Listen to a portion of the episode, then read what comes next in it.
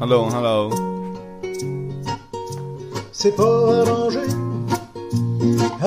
大家好，有听到吗？有听到声音吗？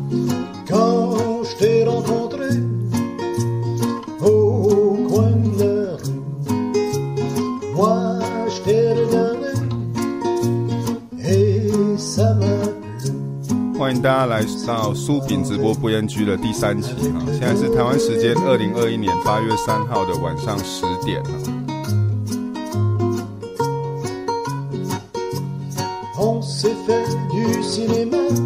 那我们一样，我们先听一下这首音乐，顺便等一下大家哈。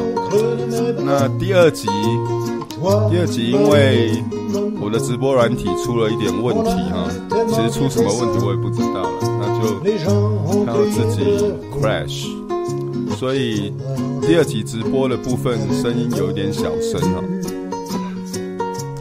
那我的补救措施就是第二集直播的部分各个单元我把它个别剪出来，然后后置的时候有把音量拉大一点，所以以后大家如果要回顾第二集的一些特定单元的话，可能可以直接去听那一些剪出来的比较短的影片。然后今天我们就音量方面，我就换了换了大只的麦克风，然后也过去一个礼拜花很多时间研究 OBS，所以我想今天应该应该声音会比较好。那大家留言告诉我今天的声音各方面有没有比较好？这样。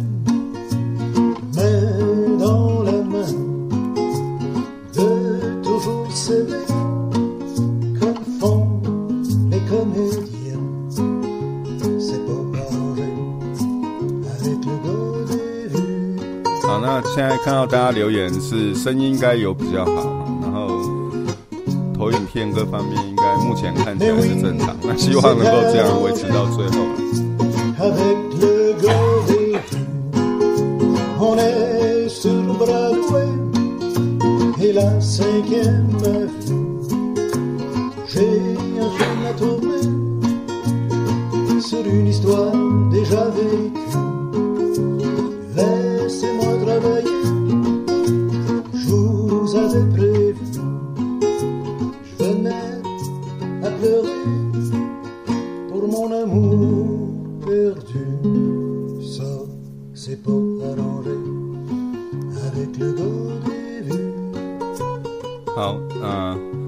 大家来到苏炳直播不 NG 的第三集哈。那现在是台湾时间二零二一年的八月三号晚上十点哈。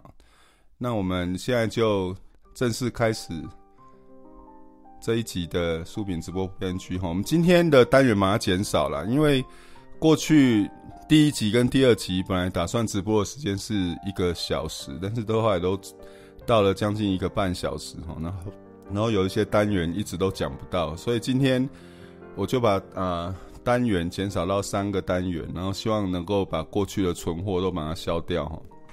好，那。我们就来进行第一个单元嘛，第最近因为奥运嘛，那所以对于台湾的体育政策就有很多讨论。那其实我们在第一集跟第二集也有一些讨论呐。那这一集我想我就把一些我的想法哈，跟一些过去的讨论都把它综合起来，然后变成这个单元。这个单元的名字，这因为这个问题也是很多网友有兴趣想要。想要听的，所以我把它归类于网友点播了哈。但是其实当初我在定主题的时候有点犹豫啊，不知道应该是算网友点播还是逆风向啊。不过反正我们每一个单元都逆风向了，所以 这个我就把它归类成网友点播。那我的标题是体育的转型正义了。那同样的，我们 先从。历史回顾起啊，就说体育的党，就在台湾的体育政策哈，在过去，尤其是国民党一党专政的时代，到底是扮演什么角色？我想年纪跟我差不多的朋友应该都记得啦，就说体育过去一直都是党国统治的工具啦哈。那当然，它就是用来，它就扮演麻药的功能嘛，让借由这种在体育盛世的夺牌啊，或是表现，用来转移啊，大家对台湾国家地位、国际地位的不稳啊，还有一些国内国外各种事务啊，各种错误啊，或者各种危机。啊，用来转移这些危机，用来增加对集权政府统治的支持嘛？那这个例子举不完啊。当然，大家最熟悉的，大概就是红叶少棒队嘛。那当初用一个，其实在国外，呃，少棒啊，尤其在美国，大家就觉得说，这就是小朋友玩一玩啊。然后，当然会有一些地区。或几个学校，我记啊，美国基本上少棒是以社区为单位，当然会有一些社区啊，愿意投入比较多的资源，然后刚好也有几个小朋友比较强，那所以几个社区就会在那种小少棒的联盟比赛里面就比较突出。但是红叶少棒显然不是，显然是请不是这种逻辑嘛，哈，那是请全国之力嘛。那当然现在我们。几十年之后回过头看，其实里面也有一些有问题的部分嘛，像是选手是不是超龄啊？然后你是不是组连队啊？哈，去参加。但是当初党国为什么要这样做？其实很简单，我小时候也是棒球每场直播，大家半夜都爬起来看啊。然后那个就变成说，在那一个国民党一党独裁，然后台湾戒严这种。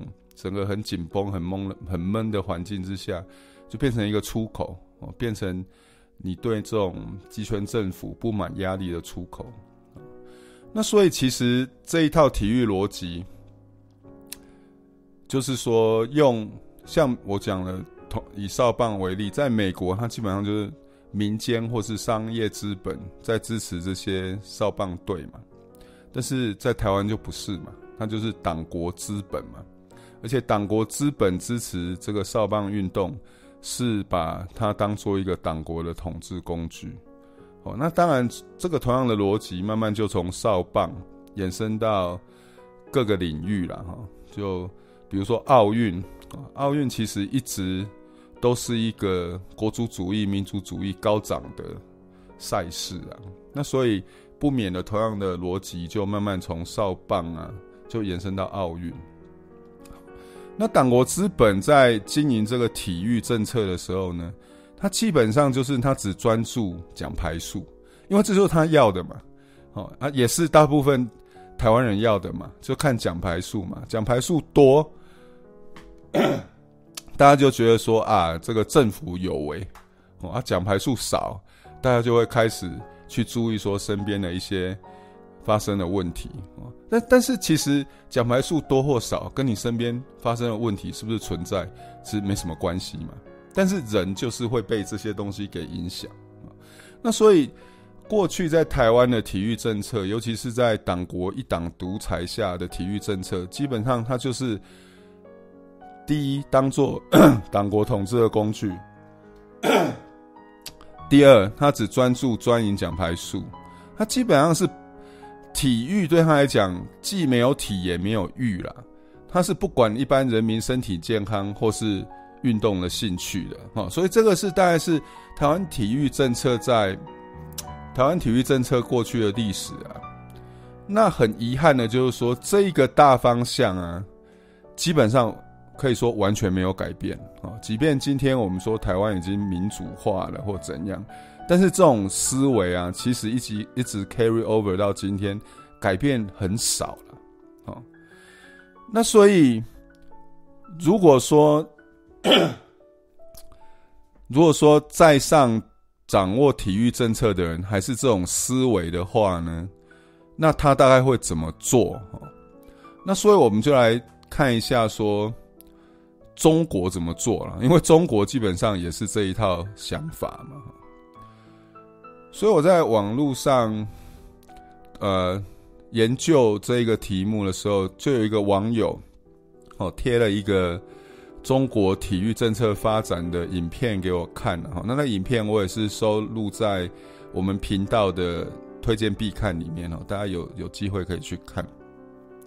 那这个影片基本上是从中国哈 汉城奥运兵败之后，就汉城奥运中国好像只有拿到五个金牌哈，大家觉得说跟预期的落差很大，所以那个之那个之后呢，中国就有了一个所谓中国奥运争光计划，然后那个计划里面就很清楚的说，如果我们要最大化奖牌数啊，那有哪些东西是要专注投资的哈？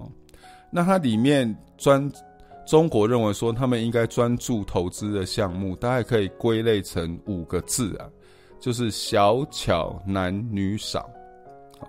小巧男女少，那这五个字是什么意思呢？小就是小众的意思，巧就是巧嘛，巧思的那个巧。难就是说是有技术性、有难度的，女就是女子项目，那少就是少人项目。好，那我其实看了这一个 中国奥运争光计划呢，当然它还是那种党国把体育当做统治工具的那个思维啦。不过，其实这一份中国奥运争光计划从最开始的目标就是要最大化奖牌数。然后带到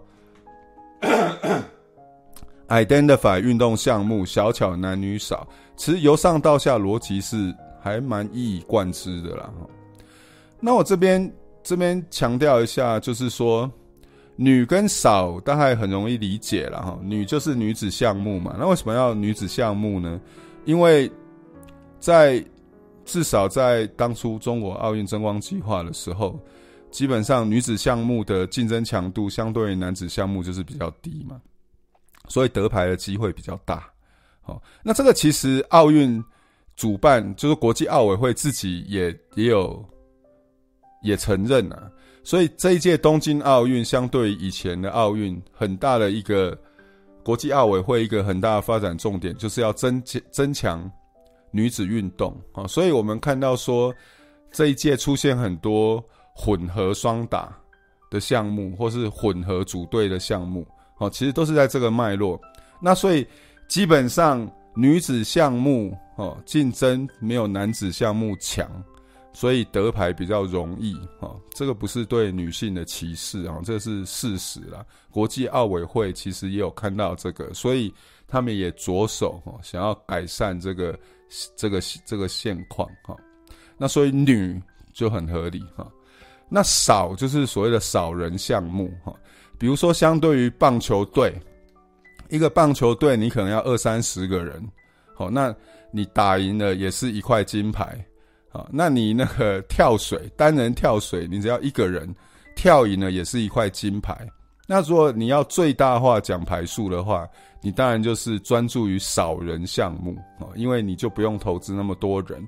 但是拿到一块金牌还是一块金牌，所以这个我想也很合理了哈。那巧跟难基本上是从进入门槛的角度在看的哈，就是说，因为你巧跟难的项目哈，比如说体操跟跳水，那在其他的状态都相同的前提下，参与的人就比较少，得牌的机会就比较高哦。所以我想跳水对中国来讲就是一个。啊，很好的的例子啊。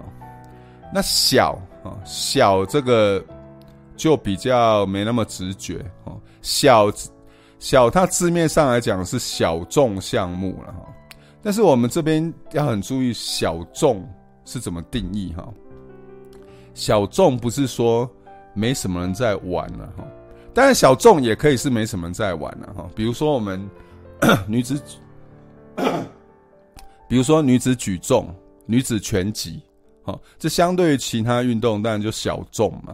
这个这一般在玩的人就比较少，所以这也是小众的定义之一啦。哈。但是我们要注意这边的小众哈，这边的大众小众其实是对专业运动员而言大众小众啊。也就是说哈，是这个运动到底有没有足够的资本？好，那这个资本。啊，以西方来讲，就大部分是民间与商业资本啊、那以台湾跟中国来讲，就是党国资本。就说这个运动有没有足够的资本、可以参与，可以支持这个运动的选手哦、可以当做一个专业或一个事业来练啊。所以这个大众跟小众不是对一般人民来讲的大众或小众，而是对职业选手来讲的大众跟小众啊。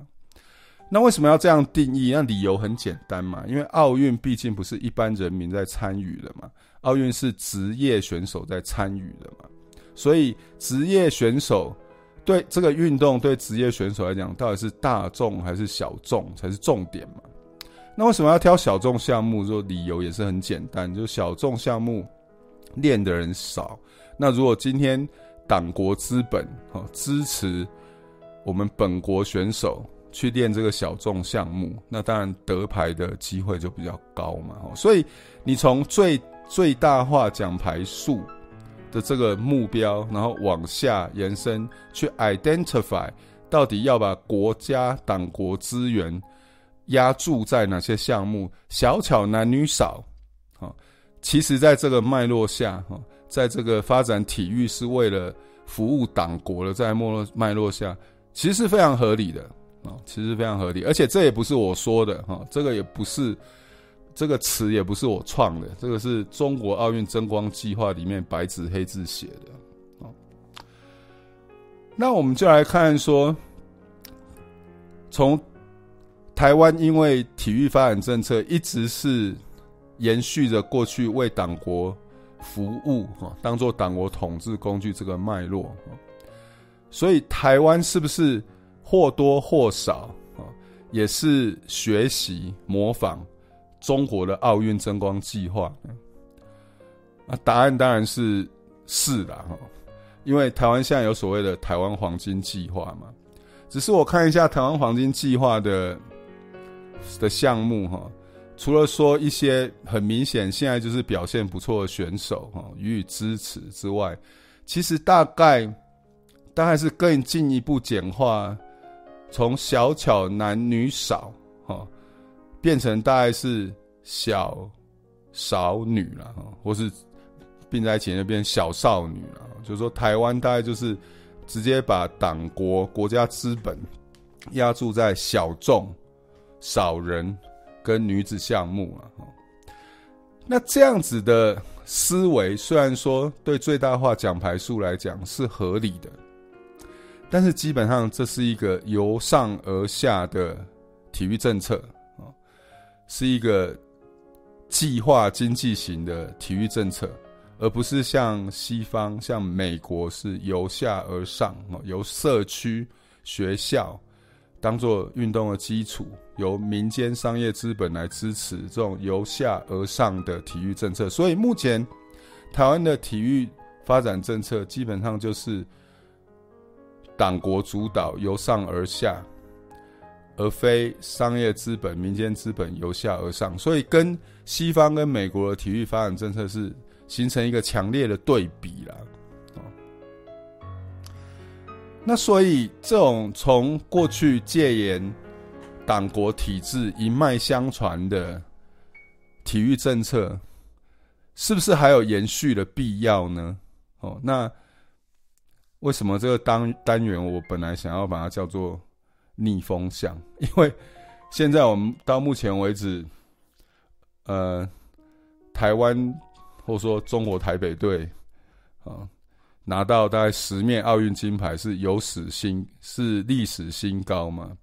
我看很多人觉得继续延续，我看绝大部分的台湾人大概觉得是要继续延续下去了。嗯，呃，但是对我来讲，所以我们逆风向嘛，对我来讲，这其实是一个可以思考一下，是不是应该进行一场体育的转型正义的时机啦？哦，为什么呢？第一个。我觉得这这次的奖牌数历史新高嘛，所以我觉得这是一个可以检验一下说，奥运奖牌啊，对于解决台湾对内对外各种问题，到底有没有任何帮助的一个好时机了哈。尤其是一个月、六个月之后，我们可以回来看看这次奥运奖牌新高哦，到底对内哦，像最近发生的这种调查局哦，某个单位贩毒哦，这种调查局应该是要帮我们打击毒品的单位，就自己贩起毒哦，像这种贪腐事件。对内哦，像这种疫苗不足哦，国欧美欧美疫苗不足哦，国产疫苗又有很多值得争论的事情，让大家对疫苗哦感觉惶惶不安。像这种对内的事情，奥运奖牌到底有没有实质的帮助？那对外哦，像我们的国军被渗透哦，国防部副部长。涉及共谍案，这奥运奖牌到底会不会有帮助？哦，对外，台湾的国际地位，啊，这种不是一个正常国家的状态，奥运奖牌到底会不会有帮助？我想这个一个月、六个月之后，我们都可以回头来检视看看啊，因为奥运奖牌历史新高嘛，所以如果奥运奖牌对我们台湾对内对外各种问题有帮助的话，现在就是最有帮助的时候嘛。所以，我们就来看看有没有帮助了哈。好，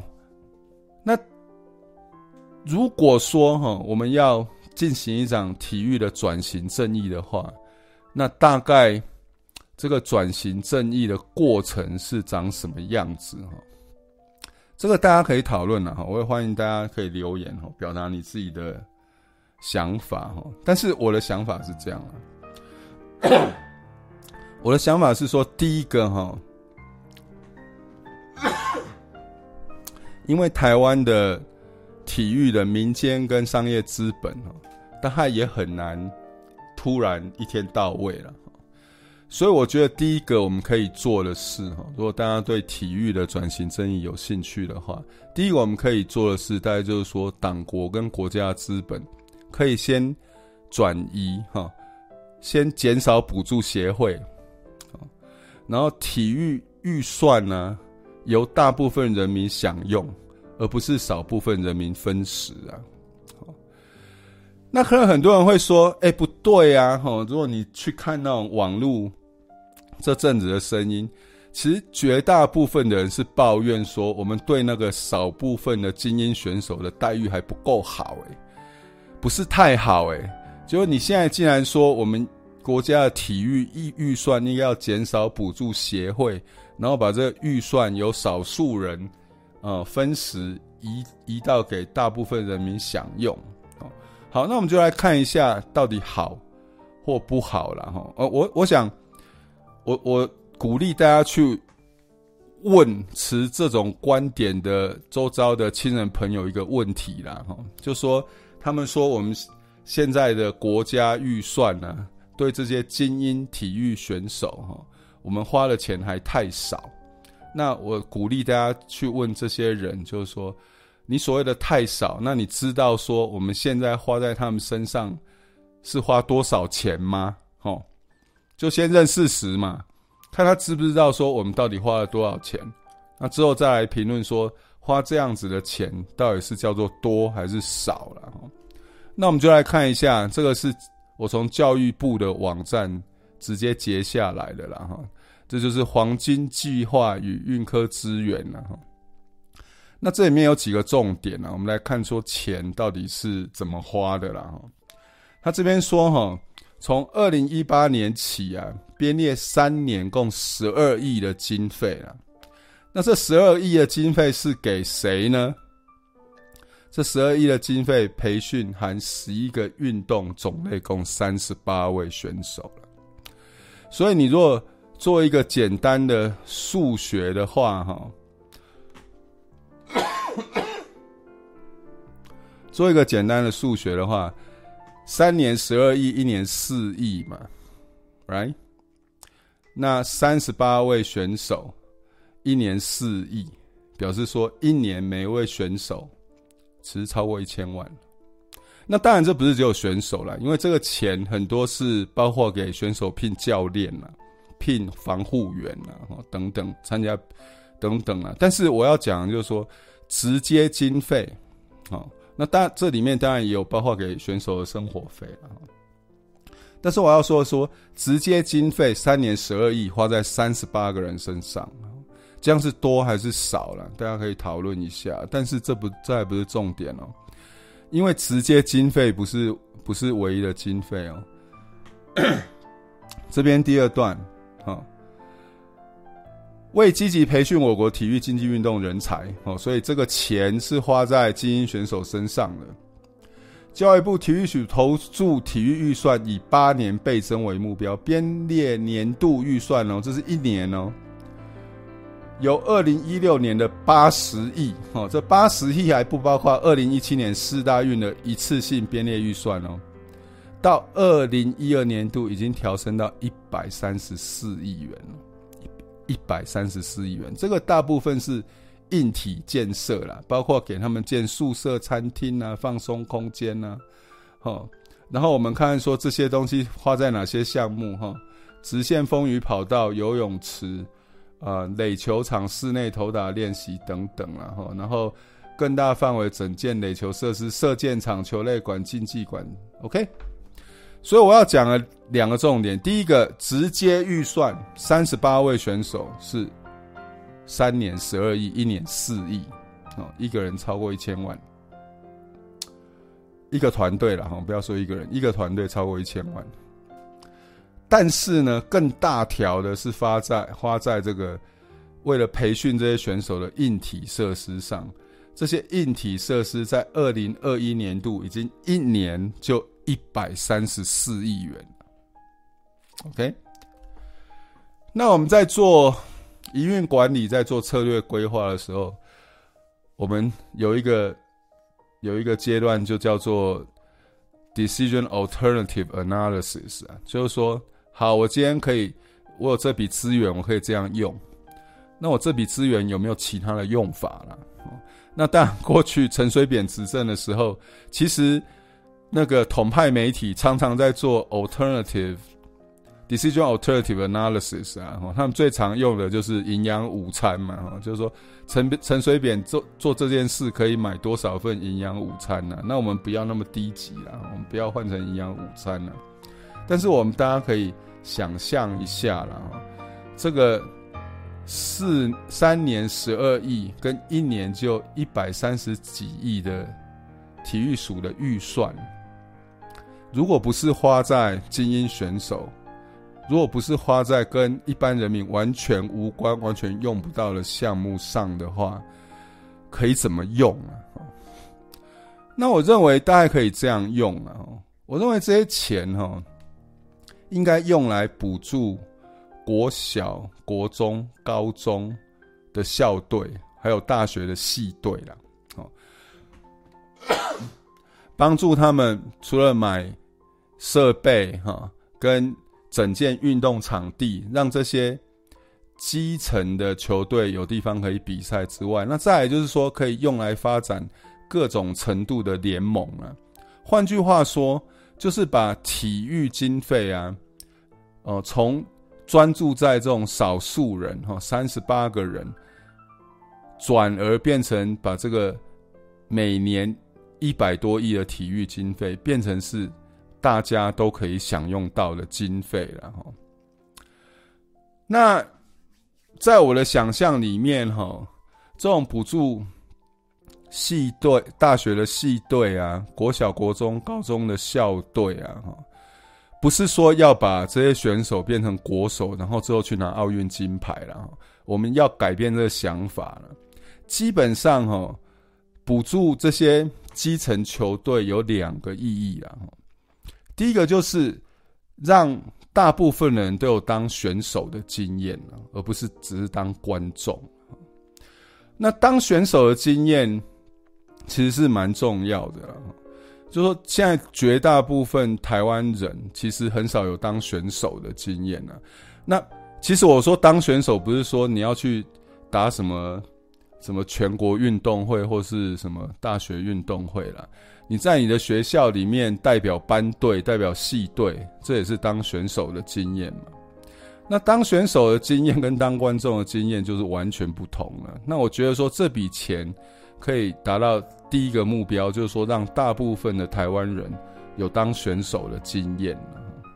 那当了你有当选手的经验，你对某个运动的观点就会不一样啊，就不会有像那种某某网红最近在看戴资颖的比赛，说为什么一直要把球打到界外啦，大概就不会有这种看法。你是要有当过选手的经验啊。那第二个哈，第二个，所以这个是体的部分嘛，就是说大家能够真的。有体验当选手的经验，然后也真的下去当选手，当体育选手。这是还有第二个更重要哈，就是说，如果只要让大家当选手，可能也不用花这么多钱了。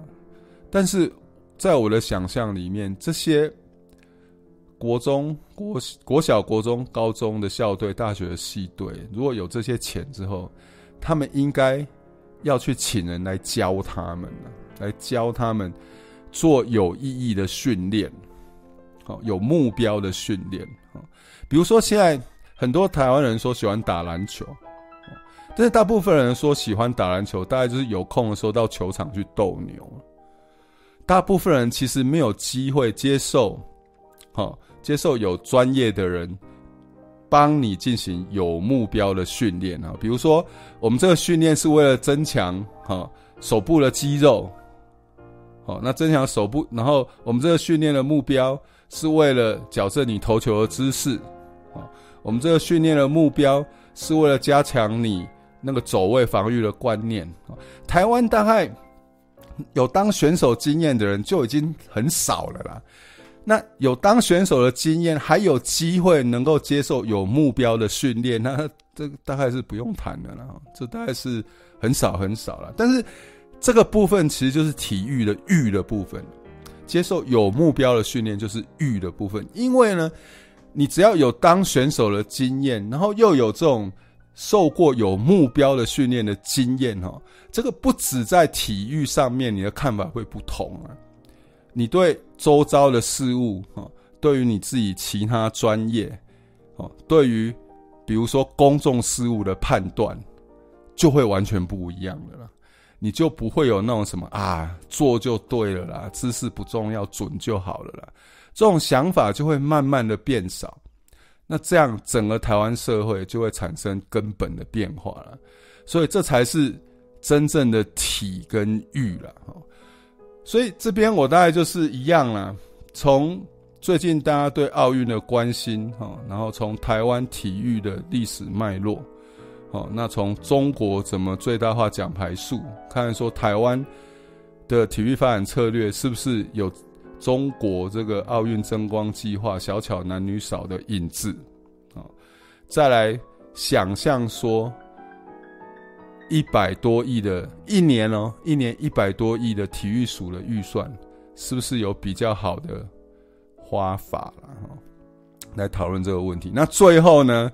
最后，我想一定有人会说啊，不对啊，苏炳，你这样提的话，那我们那些奥运金牌就都没有了。我们这些奥运金牌可是都是靠这个黄金计划才培养出来的，欸，哦，是这样吗？是这样吗？我这边有有一份黄金计划的名单呢，这个名单等奥运结束之后，我们大概可以好好来检视一番了。但是我要先跟大家讲。大家最近最高兴的羽球双打，哈的金牌，完全没有在黄金计划里面了。他们完全没有包括在黄金计划里面了。那个大家最近觉得说很神奇的，一路哈有谷底翻转的高尔夫球铜牌，完全没有在黄金计划里面了。事实上，我们看这个黄金计划，因为比赛还在进行啊，所以我们也不要太早下结论了。是让我们看这个黄金计划到底它的成效如何，是非常值得讨论的啦。那所以我最后一个论点就是说，为什么我们要遗弃党国资本，遗弃由上而下，遗弃计划经济型的体育发展模式的最后一个原因，就是说，因为这种由向由上而下政府主导计划经济型的计划。如果回顾过去的历史，通常都是没有效率的啦。因为政府官员在做政府主导在做这种资源分配啊，因为他是花别人的钱，他通常有他自己，很容易有他自己的 alternative 的目标了哈。所以这种政府主导由上而下计划经济型的计划，通常失败居多了哈。相对于这种民间主导由下而上商业资本。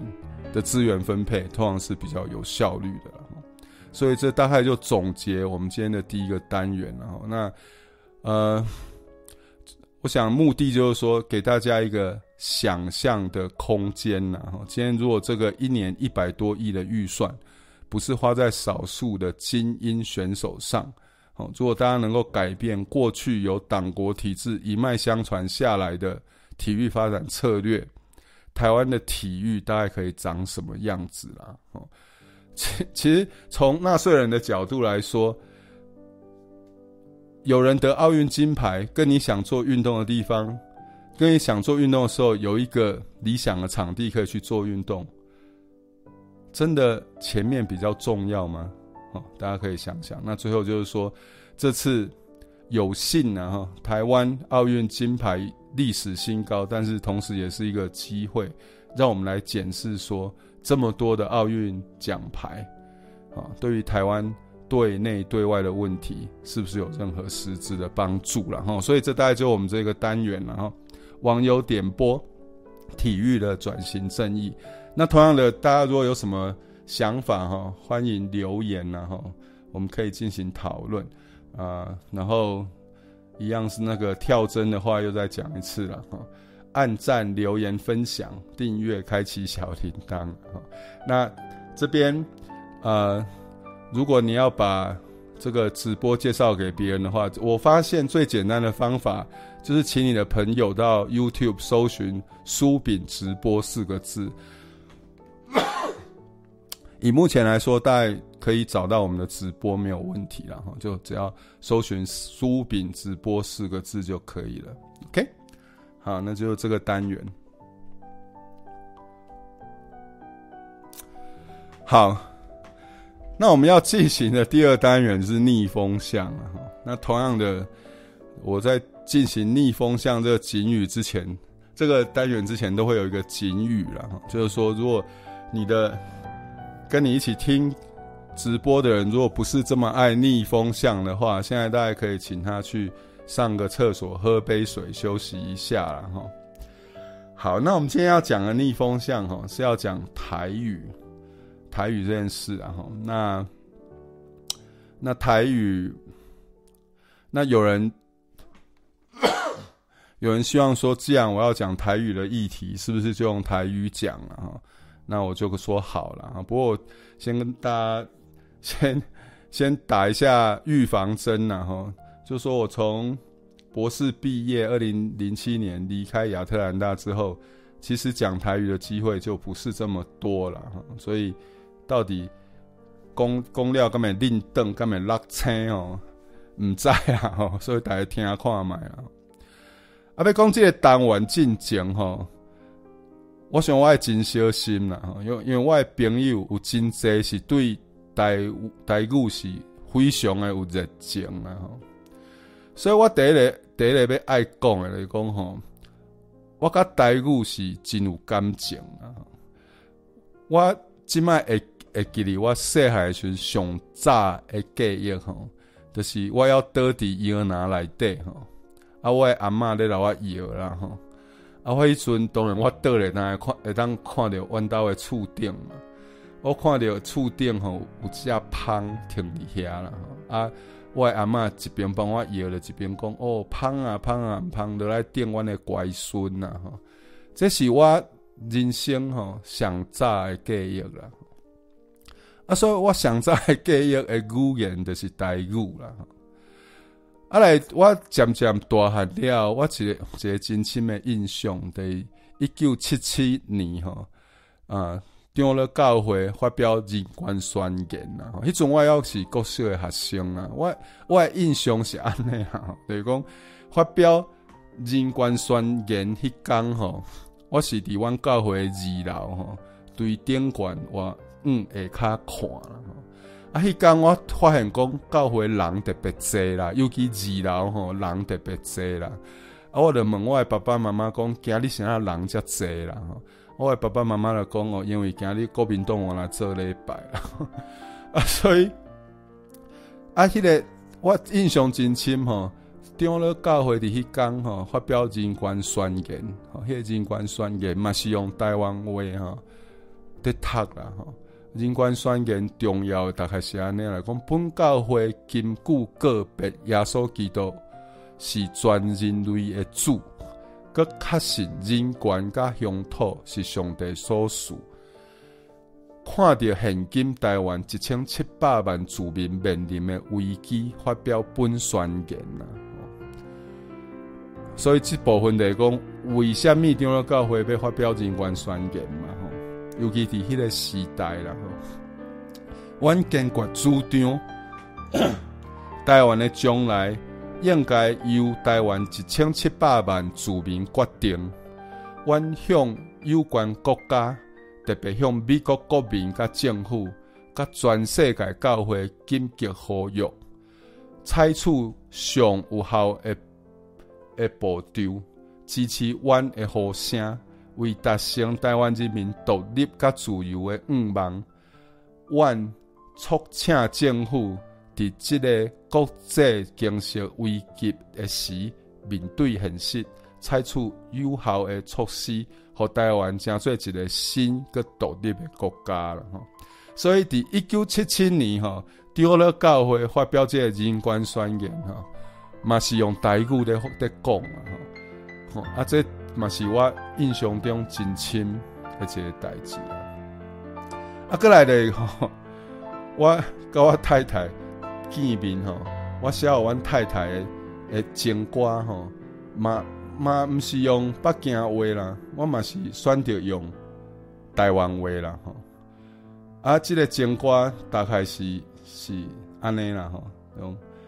人讲你若拄着心爱人，你的喘开就会慢慢变紧，目睭亲像是乌云遮天，规个世界都只有伊。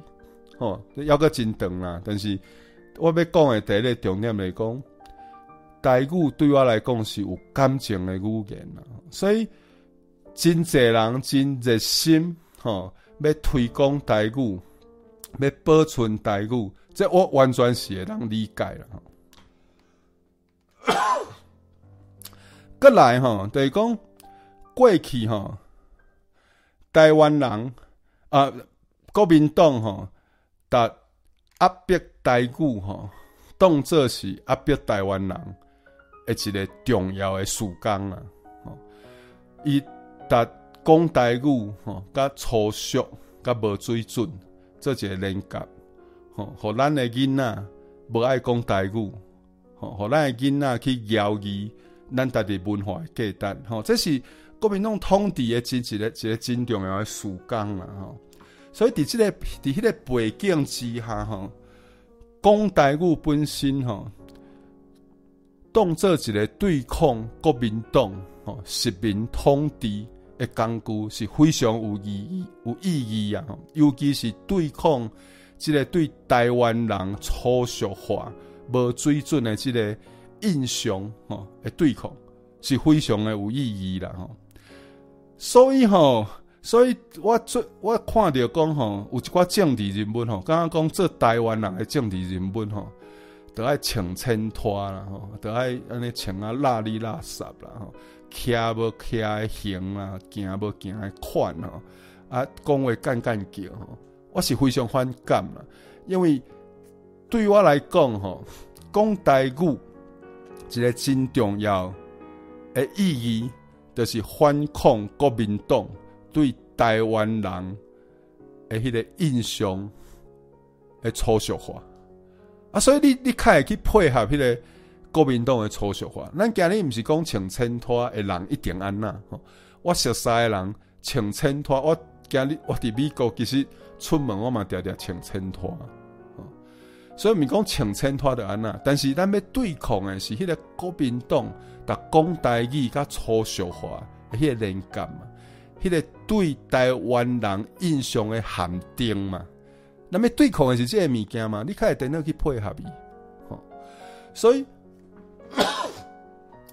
讲台语吼，对反抗国民党的实名统治是绝对有意义的。啊，所以有人要推广台语、保存台语，对这个角度来看，我完全了解。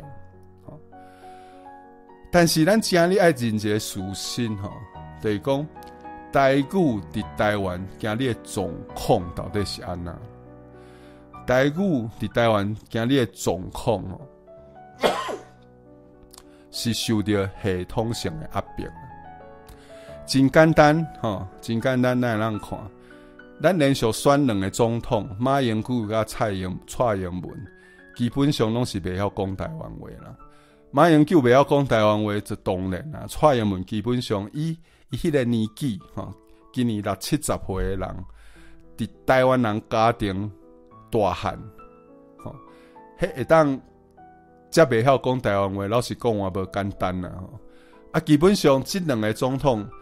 拢是袂晓讲台湾话，所以逐咱讲来讲伫中华民国系统，你袂晓讲台湾话是一点关一点啊关系都袂要紧，无管你是哪还是劣，无管你是统还是独，袂晓讲台湾话拢无要紧，拢会让选着总统。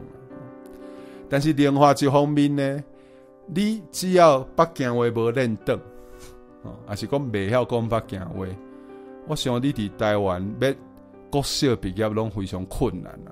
吼，要揣头路上根本都无可能啊！因为你连国小毕业都非常困难嘛。所以今日伫台语伫台湾的状况是非常非常的悲哀啦。就是讲，伊基本上伫台湾中华民国即个体制内底是完全无重要，吼，一点仔角色都无。完全袂晓讲台湾话，会当选择总统，而且代表统、代表拿、代表立、代表独，拢会当选择总统。好，这是一个现实啊！这是一个现实啊！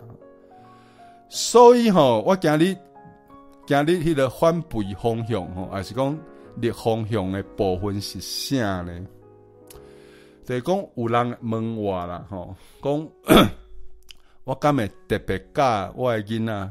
讲台湾话啦吼，我的答案是袂啦，吼就是讲自然好食，吼，刚好好食，哦，刚好刚好好佚佗，刚好欢喜，哈，这种自然发生的话，哦，刚好水，这当然是会啦。我袂讲特别无爱讲台湾话，但是我袂讲特别要求我的囡仔，还是讲特别要求伫阮兜要创造一个。但有台语的环境啦，啊，为什么我诶答案是安尼呢？哈，为什么我诶答案是安尼？大概有两个理由啦，哈。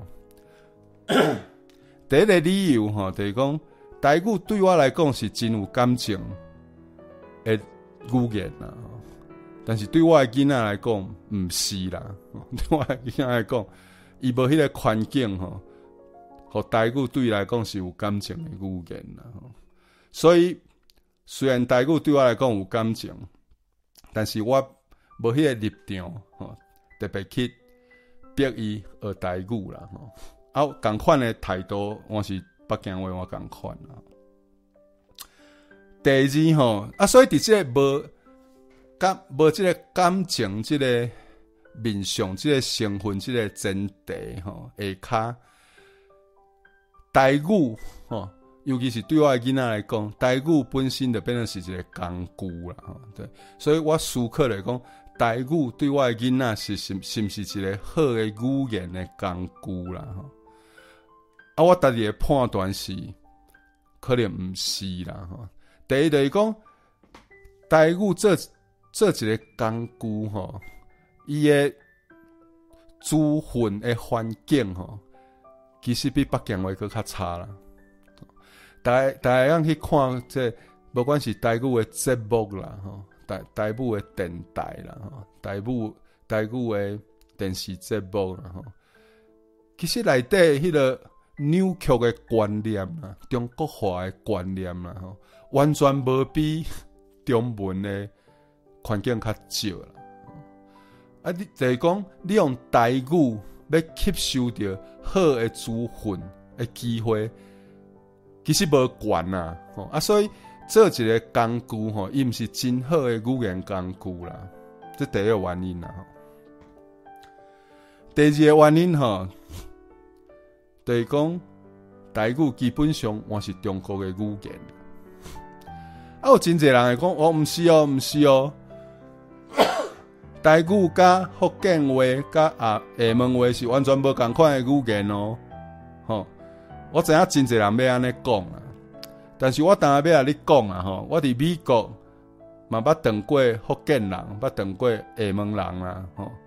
我甲因用台语讲话是一点仔问题都无啦，所以你要讲即两个语言我无共，可能一寡尾句的腔小可无共，吼！一寡名词的用法小可无共。但是要直接用台语讲话是完全无问题啦，哦，所以台语吼虽然伫国民党统治之下压迫台语，变作是压迫台湾人诶一个重要诶事工啊，所以反抗即个压迫对台湾来讲我真重要。但是基本诶事实来讲，台语我是中国诶语言，即、这个部分我想逐个我是爱认事实啦。啊，所以因为这两个原因，基本上我袂特别要创造一个但系当讲台语的环境，互我的囡仔啦吼。啊，一个甲台语真有关系的，讲到目到目前为止，台语文吼，对这个写的部分也是无法度通用嘛。啊，真侪人讲啊，这是毋是因为台湾人大头病啦吼？逐个人拢爱坚持家己的写法啦。基本上我诶看法我毋是安尼啦吼。台湾人有敢有大头病吼？这大概我想加加减啦吼。这是台湾人家己爱检讨改进的部分啦。但是台语文无无办法统一吼，我想这是有统治者故意的啦吼。就讲迄个。教育部在推教材的时阵，去调高伊，互伊互你几啊个版本吼，无共款的台语文吼。我想这是，这是毋是有心吼？我想这是真明显啦。啊，最后真侪人会烦恼啦，讲那阵吼，咱毋是特别教咱的囡仔台语，尤其伫外口拢是这个北京话环境吼。咱若无伫厝里特别创造一个全台语诶环境，互咱诶囡仔吼，台语是不是真紧真紧的死呀？吼，就变做一个死诶语言啦。基本上我我是无遐烦恼啦。吼我感觉讲只只要伊今日诶科技啦，吼，只要文本啊、字典啊，拢有留咧，吼，啊，包括讲咱这段录音。哦，有留咧，以后吼，那种各有迄个环境，各有迄个机会，吼，我想台语是袂真正完全死啦。当然，当然无话咧，有伊个缺点啦，包括你个名词，我都对即个时代走啦，无法度对时代发展，当然有伊个缺点，但是台台语只要有。文本吼，啊！伊今日诶科技只要有录影、录音吼，只要有字典，我是无遐烦恼，讲会真正死透啦。啊，最后一点我要讲诶来讲吼，对我家己来讲啦，吼，对我家己来讲，那阵我有时间甲资源哈，以及讲要去推广台语吼，我想不如吼。咱的脱离亚洲，加入欧美啦吼！我想台湾人的子孙，若阵拢会当用英文吼去吸收资讯，会当讲真流利的英文吼。凡是对台湾的文化的保存来讲。国家主管的卡比来讲，凡正拢是较较有保障啦。吼哦，这是我的看法啦。吼 OK，所以这段吼，就是在讲台语啦，吼啊，主要较较逆方向的部分，就是我今日特别要求我的囡仔讲台语啦，吼啊，我的答案是袂啦，吼啊，原因大概就是基本上台语做一个语言工具，哦，伊毋是真好诶语言工具，因为伊诶自然环境无真好啦，啊，过来来讲台语，毕竟我是中国诶语言啦。啊，与其要逼伊讲台语，我想，台英文讲得好，可能会较好。啊，我即摆想着一个吼，就是讲我有我有网友吼，传一个传一个文章互我看啦，讲台语做一个语言工具吼，有一个好处，就是讲因为台语诶诶发音吼，intonation 真济嘛吼，英文台就是那重。重音甲无重音两种吼，啊，台语诶音至少有八种，啊，台语嘛有真侪真歹发诶音啦吼，所以有迄个欧美诶语言专家吼讲，若准备学其他诶语言吼，只要台语学好，因为伊有真侪无共款诶 intonation，甲无真侪真困难诶发音吼，只要台语学好，要学其他诶语言。拢真简单真紧啦，吼，所以这是台语做一个语言工具的好处啦，吼。嗯，理论上我会当了解这个讲法啦，吼，但是我头要讲实务上，吼，你只要观察台湾话，台湾人伫美国讲英文，吼，我对这个讲法有真侪疑问啦，吼，我想。理论上可能是安尼，但是实物上是毋是有证据会当证明这个理论是对的吼？我看到的证据其实真少啦，所以基本上台语目前来看吼，我若阵当当当做一个工具吼，无考虑感情的部分。我想也毋是真好的语言工具啊，啊，伊我是中国的语言啊。我想对台湾的文化的保存吼，文化的记录吼，主权的确立吼，台湾的子孙若准会当拢拢完全讲英文，我想我是我想变得较好啦吼。啊，这就是咱即个单元吼，反馈方向吼，保存台语毋是子孙的责任的部分啦吼。所以共款啊吼，大家有啥物意见吼？无关系，跟我共款啊，是无共款的意见，大家会当会当留话啦吼啊，咱大家当讨论啊，嘛是爱个跳针一界啦吼，留话、起赞啊，分享，订即个频道频道啊个呃开。开启小铃铛，咩个开电动网站，好，所以所以有当时啊，你要直接翻这个啊北京话专有名名词的较困难了哈。OK，好，安尼这是咱这个单元。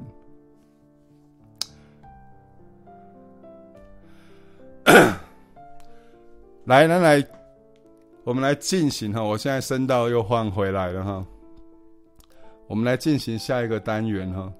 下一个单元是我们从第一集就要讲的单元了，叫做“世界大不同”了哈。那这个单元本来我的在我预定的计划里面，本来是书饼直播播音区的重要单元了。就是其实有一点延续过去声音网络广播一千零一夜的精神啊，就是讲一些在全世界各地发生的事啊，那看看有没有可以让。台湾参考的部分，啊那主要是用故事的方式来呈现，然 后结果因为过去两个礼拜，每个礼拜都有发生那种更有时效性、更需要反驳的事情啊，所以这个单元就不停的被延后了。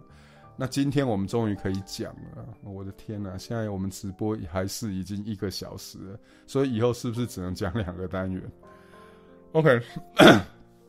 好，那今天世界大不同哦。我们要讲的就是宾州最高法院释放美国老爹这件事啊。那这个故事是怎么样呢？就是说，美国老爹 Cosby 哈，我想在台湾大概也有人听过了哈。他之前有一个非常历史非常久久的秀，然后就是说他在电视上演了非常久的一个秀。那大家都把 Cosby 当做美国老爹的这种代言人啊。但是几年前呢，尤其是 Me Too 这个运动开始之后呢，就很多。演艺圈的人开始出来指控哈，Cosby 就说 Cosby 哈会借机会给他们下迷药，然后 然后对很多女演员进行性侵呐。那最后经过一番诉讼，先是民事的诉讼啊，那后来在刑事的诉讼，那 Cosby 就被判有罪，所以就被关到监牢里面。那他。Cosby 被关到监牢里面，哈，一般认为说是 Me Too 运动或是女权运动的一个那个重要胜利啊。那这个，所以大家可以想象，哈，宾州最高法院他在在上个月吧，突然哈做了一个判决，哈，说监狱应该把 Cosby 放出来，哈，大家可以想象，这个对于支持。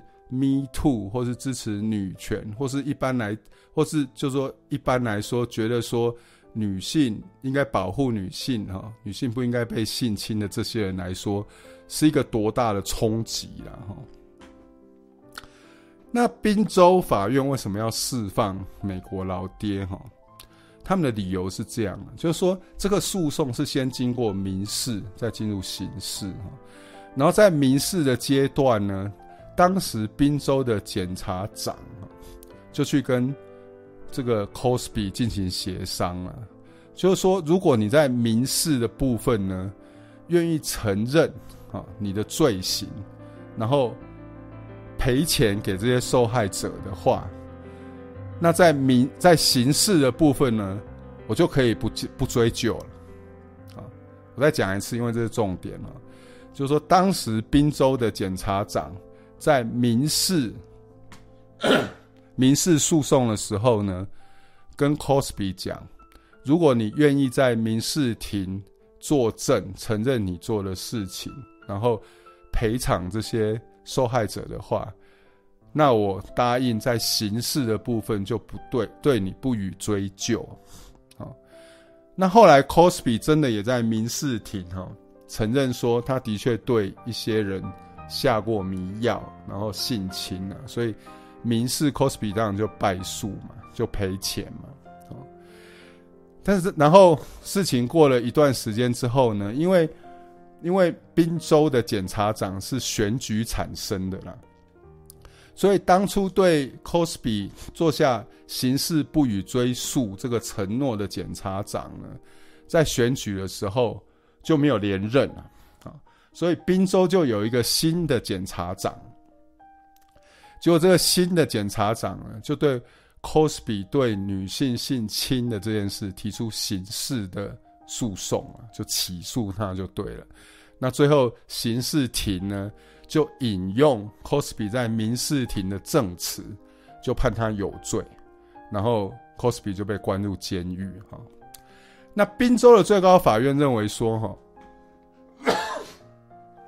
Cosby 被关进监狱这件事，啊，主要的原因在于他在民事庭的作证的证词啊，但是这份证词又是基于哈公权力曾经对他保证过，在刑事上对他不予起诉了，但是公权力后来又反悔了，对他起诉了，所以基于保护人民免受公权力的欺骗与迫害这个理由。哦，所以宾州的最高法院认为说，应该要释放 Cosby。哈，所以这个是事件的前因后果。那大家有一个基本的了解哈。好，那再来是评论的部分呢。我先讲一下我在美国听到的评论啊。在美国哈，大部分有法律专业的人对于宾州的判决，都认为说，这基本上符合法理了哈，大概是没有问题啦。那比较有问题的就是处置的部分了，就是说，宾州不但说监狱应该要释放美国老爹，而且也说之后宾州不能再对 Cosby 提起新一波的刑事诉讼。那美国的法律专家对于现在应该释放他，大概大概觉得说，宾州最高法院的理由，哦，呃，是可以接受的。但是对于说之后不能再对他提起诉讼，哦，有大概 很多法律专家说没有必要做这样的处置了，哈，顶多就是说对他提起诉讼的时候呢，那种民事庭的证词不能。成为呈堂证供就够了了哈，没有必要说限制完全无不能对他提起诉讼，大概就这样吧。美国真的讨论大概就这样哦。那大家可以想象一下哈，类似的事情如果发生在台湾，大概会怎样啊？我想第一个一定很多人马上说恐龙法官呐，哈哦，然后然后就说。然后可能有很多人说，那我也要去迷奸别人啊！台湾大概就很多人会有这种反应嘛。但是我讲这个故事哈，其实其实我要讲的一个重点就是说，相对于个人哈，一个坏人，比如说 Cosby 这个坏人哈，他当然会对其其他人造成损害跟侵害，比如说他就迷奸很多人嘛，这是事实。但是呢，美国的法律系统哈，一直有一个观念，我认为很重要，就是说，相对于个人呢、持公权力的滥用更容易对更多人造成更深的伤害。所以在这种防范公权力侵犯个人，哈，跟一个坏人会对社会、会对其他人造成损害的时候呢，美国的法律传统，哈。至少不要说一定是把公限制公权力放在很高的地方，但是至少哦美国的法律系统是非常非常重视限制公权力的了。那这一点，我认为是台湾哈，大家在观念上哦，甚至说以后如果有机会在法律制度上是非常学习、值得学习美国的一个部分啊，就是说。公权力，啊，公权力的滥用，对于人民的迫害的深度跟广度，是完全不输一个坏人，啊，对于其他人民的破坏的深度跟广度的，然后这是还是我讲分享这个故事给大家知道的一个重点。OK，好，那。现在我们直播已经大概一小时十分钟了，然后，所以我们大概 花时间做一下现场互动哈。那我在讲话的时候也没什么机会看大家的留言了哈，所以我现在就回去看一下大家的留言哈，然后做一下回应哈。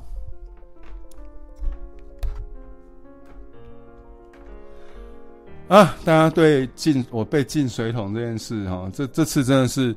又比我之前的更莫名其妙了，然后睡醒突然被进水桶，说我的私讯内容不妥了。老实讲，我真的我真的拼命想，我也无法想起我的私讯到底内容哪一个不妥了。我其实没有那么在那么常用脸书的私讯，然后当然很多都是我脸书的脸友，应该都知道，我连广告我的 网络直播我也没有在用私讯啊。那。反正他也不告诉你到底是哪一则或是什么原因，他都说进水桶三天了哈。所以就像我说的，当初在第一集说的，为什么要做这个直播？因为我自己大概也有个底了哈。脸书的那个账号大概时日不多了哈。不过目前我也要坦白讲了哈，就是我观察一下我这个直播后台的一些统计数据哈。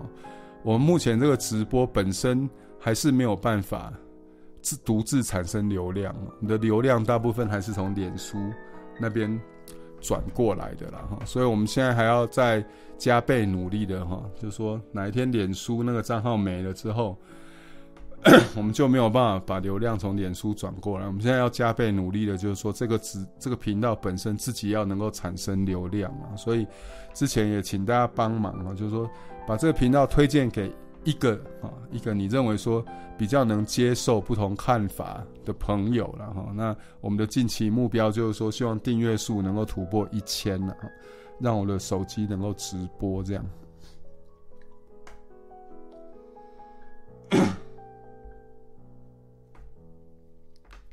好，那大家觉得说今天的音量大概就有很大的改进了，那很高兴了哈。因为 其实一定要做第三集，有一个原因就是说在，在那种技术方面总是要血耻一下嘛，不能第不能第二集就是我们的最后记录了。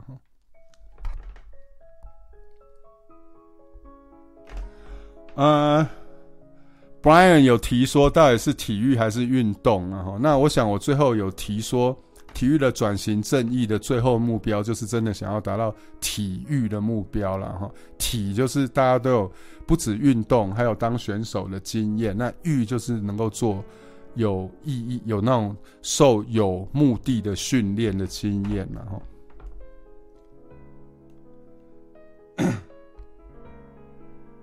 呀，我最近喉咙比较有那个那个。雨陈雨珍网友说，听到我一直咳嗽，然后呀，最近喉咙比较干，不知道为什么。我有在喝蜂蜜，然后多喝水，然后感谢你的关心。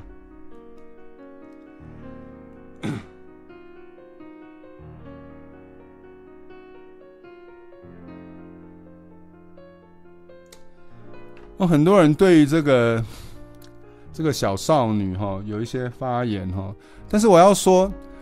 如果最大化奖牌数是目的的话，其实小少女并没有错，它其实是反而是有效的做法。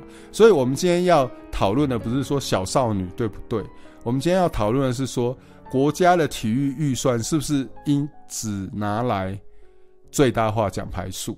哦，我想我们要挑战的是这个。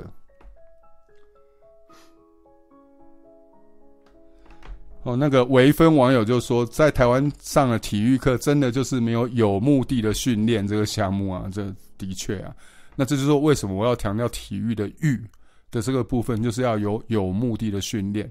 那你要能够进行有目的的训练，显然就是说训练你的人至少要有一定的水准嘛。那这也就是说，我认为说预算可以往往那个方向去发展。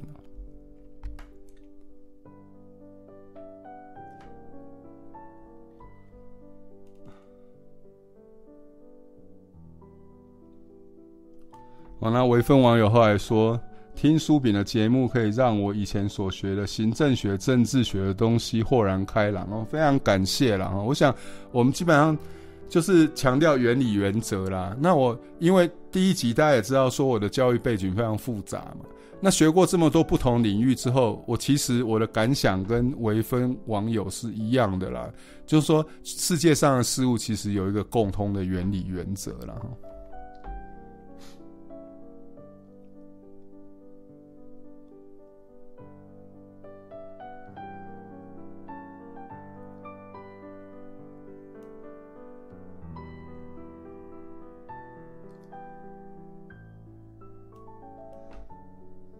好，那 这一期大家留言很踊跃哈，那我也很高兴。那大家其实其实都留了很多很好的 point 啊，呃，台语，台语其实我会采取目前的态度，老实说有点无奈呢，因为我也讲说台语对我来讲是有感情的语言嘛，呃，不过现实就是这样。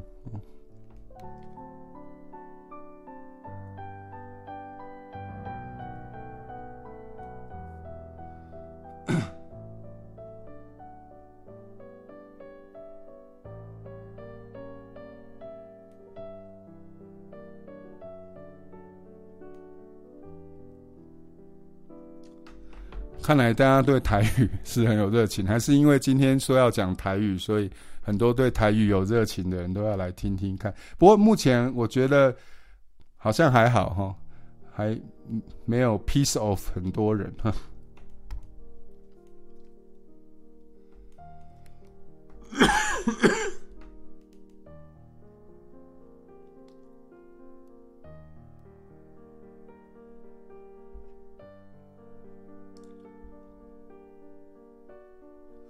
好，那今天因为时间的关系，然后那个你们的留言我都有，我都会一则一则看呐。那有一些留言，如果我觉得说很有意思，可以再去深入发展研究的，那我们之后就再把它做成那个网友点播这个节目了哈。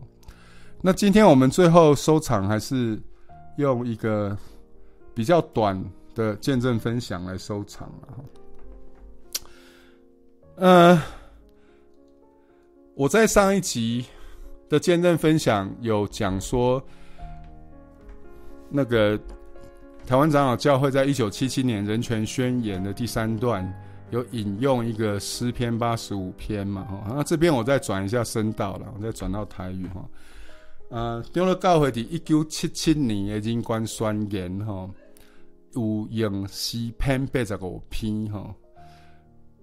诶，十节甲十一节啦，吼，解说讲，啥那阮要提出这个人权宣言，因为阮希望台湾是这款的台湾，然后是虾米款的台湾呢？吼，第十节吼，阻碍甲真实相拄着，公义甲平安相亲相，公义甲平安相亲近，诚实对地发生，公义对天落来，吼，对，即个圣经赞吼。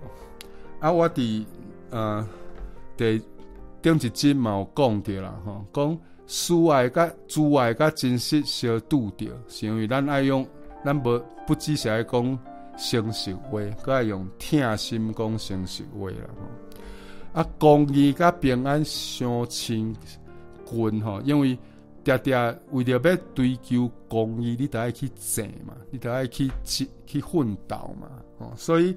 常常会无平安呐，吼！啊，其实吼，其实我想着吼，伫马太福音十章吼，耶稣大有安尼讲哦，吼，这大概是圣经内底吼，较有争论的一个圣经节啦，吼。马太福音十章三十四节吼，耶稣安尼讲吼，毋通拍算我来是要互地上和平。我来毋是要互伊和平，就是落刀剑。因为我来是要互囝甲伊个老爸绝情，查某囝甲伊个老母，新妇甲伊个大家嘛是安尼吼。或者只是讲啊真严重哦吼。哦，耶稣讲伊来毋是要互地上和平哦，是要落刀剑。啊，是要互囝甲伊诶老爸绝情吼，查某囝甲伊诶老母，新妇甲伊诶大家嘛是安尼哦吼。啊，耶稣讲这段话吼，诶，意思其实就是讲吼，我来吼，我讲诶代志，真侪人会无爱听啦。啊，因为我主张诶代志会犯着真侪人诶利益。啊，所以一定要有纷纷争，一定要有无和平啊！其实伫顶一集我袂记你讲诶，一个代志来讲，咱若准希望咱诶台湾有一日吼，会当变做公义甲平安相亲近诶，即个台湾吼，打一个方法啦，就是讲，你若准有真侪人无爱公义啊，但真少人爱公义啊，对着。追求追求公义的过程的一定是无平安呐，哦，这大概是无法度。所以这段诗篇八十五篇，其实嘛是大人讲，讲真正要有一天会当阻碍甲真实相拄着，公义把平安相亲近，其实当一个方法啦，就是你爱有真侪真侪人是爱公义的啦。啊，安尼尔啦，吼！啊，伫这进程，公益的真歹，甲平安相亲近啊。其实伫伫即个过去的拜六吼，我的爸爸妈妈特别对台湾敲电话给我啦，吼嗯，啊，讲因有真认真听我前两集的诶诶内容啦吼。